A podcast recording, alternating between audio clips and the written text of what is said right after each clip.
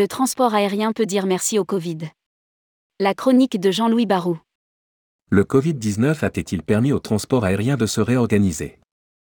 La pandémie a-t-elle permis au secteur d'enclencher un mouvement qui va lui permettre de ressortir plus fort? Voici l'analyse de Jean-Louis Barou, notre expert aérien. Rédigé par Jean-Louis Barou le mardi 21 février 2023.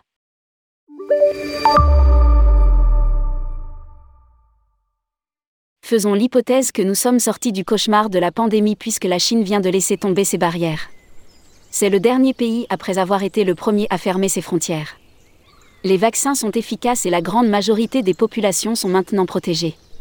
Et finalement le transport aérien ne s'en sort pas si mal, et on peut même imaginer que le Covid lui a été salutaire, et ce, pour plusieurs raisons. D'abord il a montré son utilité à tel point que les États l'ont soutenu au-delà même de ce qui pouvait être espéré. Ainsi, les USA ont injecté plus de 60 milliards de dollars pour maintenir en vie les compagnies, la France a massivement supporté son transporteur national, mais également, même de moindre manière, les autres compagnies. Et le gouvernement allemand a été jusqu'à prendre départ dans le groupe Lufthansa alors que c'était contre ses principes et ceux de la compagnie. Lire aussi, le bel été des compagnies aériennes. L'Italie a tenté désespérément de sauver Alitalia, mais le malade était en phase terminale et il a dû se résoudre à la perte de son joyau national pour le remplacer par ITA. Tout cela montre à l'évidence combien le transport aérien est jugé par les États d'une importance exceptionnelle. Les gouvernants ont bien compris qu'il était à la fois un facteur essentiel de l'économie et le meilleur ambassadeur des pays. Au plus fort de la pandémie, il a d'ailleurs fait la preuve de son utilité pour acheminer les masques et les vaccins. Plus personne ne met en doute son utilité, voilà un premier résultat. Rationalisation de la masse salariale et réorganisation.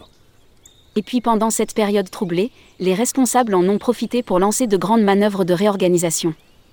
Un grand nombre de salariés ont quitté le secteur ce qui a permis de dégraisser les effectifs sans pour autant devoir affronter de grands mouvements sociaux. Ainsi les compagnies se retrouvent maintenant avec une masse salariale réduite et une meilleure organisation.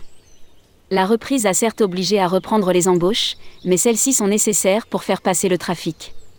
Du coup, les ratios s'améliorent et les résultats qui commencent à être publiés pour l'année 2022 reflètent une meilleure performance dans la gestion des compagnies.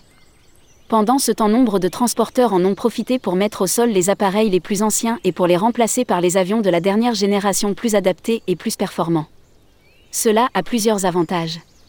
D'abord une sérieuse avancée vers la neutralité carbone qui reste la condition essentielle à l'acceptation du transport aérien par les nouvelles générations.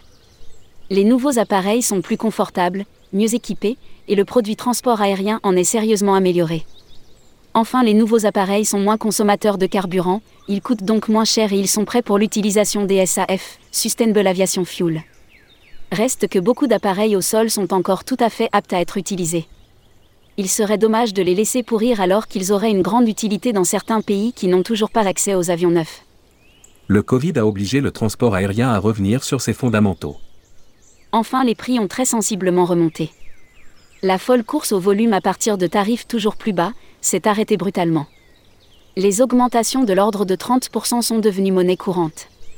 Alors cela irrite une partie des consommateurs qui s'étaient habitués à voyager pour des prix dérisoires mais dont finalement ils pensaient qu'ils étaient la norme. On revient progressivement au bon sens, à la condition expresse que la guerre tarifaire ne reprenne pas. Lire aussi, tarifs aériens trop bas, on prend les mêmes et on recommence?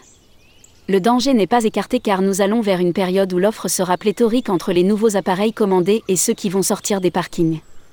Pour le moment, la demande est toujours aussi dynamique et elle accepte les nouvelles grilles tarifaires. De leur côté, les transporteurs ont bien vu tout l'intérêt qu'il y avait à ne pas brader leur siège de manière inconsidérée. Les résultats financiers s'en sont bien ressentis. Que se serait-il passé sans l'arrêt brutal du transport aérien, pendant plus de deux ans à la suite du pernicieux Covid? Sans doute la course infernale dans laquelle il était lancé, plus de passagers, plus d'appareils, moins de recettes, aurait continué jusqu'au moment où les populations auraient manifesté un rejet de ce mode de transport sous une pression écologiste accrue. Les coefficients de remplissage d'équilibre seraient montés au-dessus de 90% entraînant une dégradation de la qualité de service. Et les résultats financiers des compagnies seraient restés aussi précaires. Le Covid a obligé le transport aérien à revenir à ses fondamentaux, un produit de qualité, vendu à un prix simplement raisonnable. Et c'est très bien ainsi. Jean-Louis Barou est l'ancien président d'APG, Air Promotion Group, et le créateur du CAF, Can Airlines Forum, devenu le World Air Forum. Grand spécialiste de l'aérien, il a signé aux éditions L'Archipel Compagnies aériennes, La faillite du modèle, Un ouvrage que tous les professionnels du tourisme devraient avoir lu. Les droits d'auteur de l'ouvrage seront reversés à une association caritative. On peut l'acquérir à cette adresse www.éditionsarchipel.com.